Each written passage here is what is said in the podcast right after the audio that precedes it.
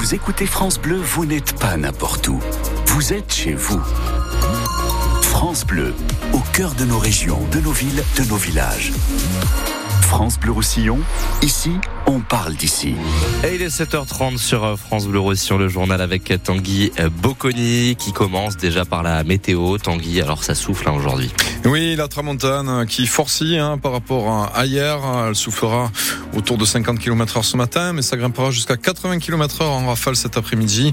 Dans le ciel, bien une alternance de ciel voilé, de nuages et d'éclaircies.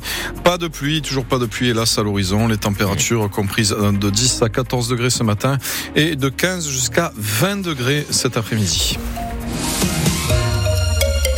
C'est une belle exposition médiatique en perspective pour la commune de Collioure. La perle de la Côte Vermeille a été sélectionnée pour concourir à la 13e édition du village préféré des Français. La célèbre émission présentée par Stéphane Bern. Collioure sera l'unique commune qui représentera la région Occitanie, mais elle devra se distinguer parmi 13 autres villages répartis dans tout le pays. Et ce sont les votes du public qui les départageront, Clotilde Jupon. Dans les Pyrénées-Orientales, il va falloir se mobiliser pour faire mieux que les années précédentes, car jusqu'à présent, le département n'a connu que deux participations à l'époque où les régions n'avaient pas encore fusionné.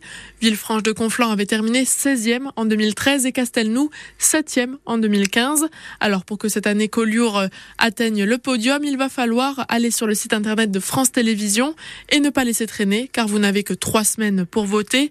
Le 8 mars, il sera trop tard, c'est la clôture des votes. Et puis ensuite, on vous demandera d'être encore un petit peu patient. Les résultats ne seront dévoilés que quelques semaines plus tard dans une émission en première partie de soirée sur France 3. On saura à ce moment-là quel village est élu village préféré des Français, mais aussi euh, le classement des 14 villes participantes. Et l'enjeu, on ne va pas se le cacher, il est quand même de taille.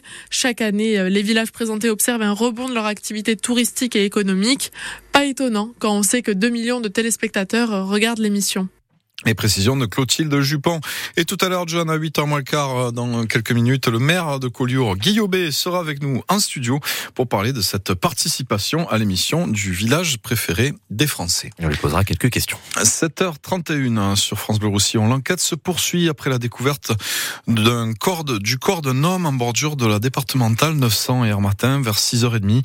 Le trentenaire a été aperçu vivant pour la dernière fois peu après 5h du matin alors qu'il quittait la discothèque Le Nova où il s'est été rendu avec des amis. Le parquet de Perpignan a ouvert une enquête pour homicide involontaire avec conducteur en délit de fuite, car le cadavre présente une blessure à l'arrière de la tête.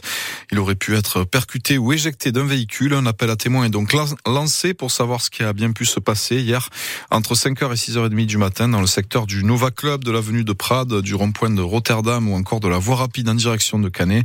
Toutes les précisions sur cet appel à témoins sont à retrouver sur francebleu.fr. Mauvaise nouvelle pour l'accès aux soins publics dans notre département. Faute de médecins, les urgences de nuit de la clinique Medipol Saint-Roch, deuxième service le plus important du département avec 42 000 admissions de patients par an, euh, ces urgences de nuit fermeront très probablement leurs portes au mois d'avril entre 22h et 8h du matin. On en reparle plus longuement dans le journal de 8h.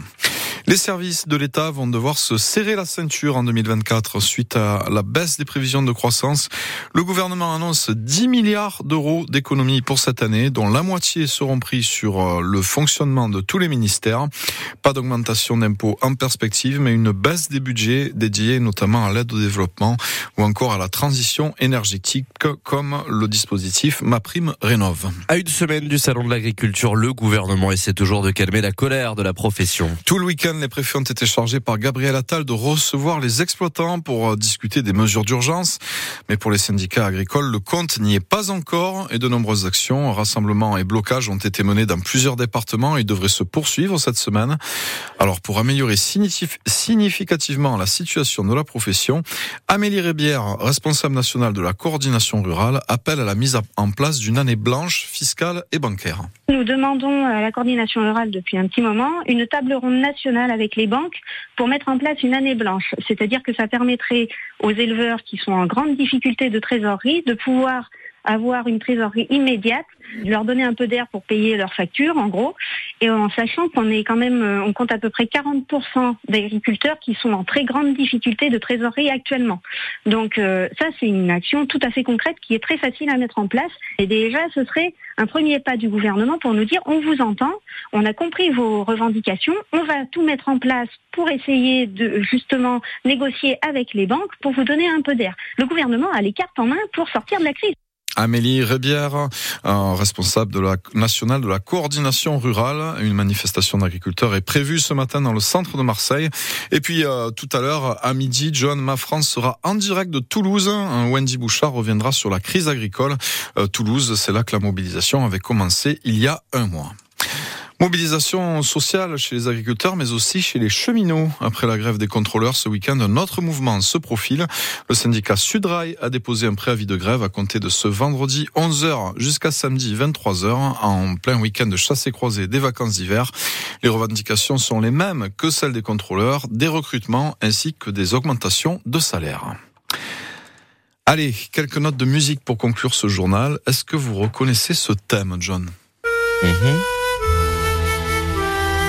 Ah, je, crois que ça, ça me dit quelque chose. C'est romantique. Hein je crois qu'on en aurait besoin en ce moment dans les, dans les PO de ce, genre d'objet qui, on, fait le titre. On, aimerait en avoir besoin. Oui, c'est ça. Parce que c'est les, parapluies de Cherbourg, vous aurez reconnu euh, cette comédie musicale signée Jacques Demy sur une partition de Michel Legrand, histoire d'amour entre Geneviève, la fille d'un marchand de parapluies, interprétée par Catherine Deneuve. Oui. Et Guy, un garagiste mobilisé pour la guerre d'Algérie, les parapluies de Cherbourg qui ont 60 ans aujourd'hui. Et puis euh, ça c'est le passé du cinéma, l'actualité du cinéma, c'est Anatomie d'une chute qui remporte l'équivalent des Césars britanniques dans la catégorie meilleur scénario original.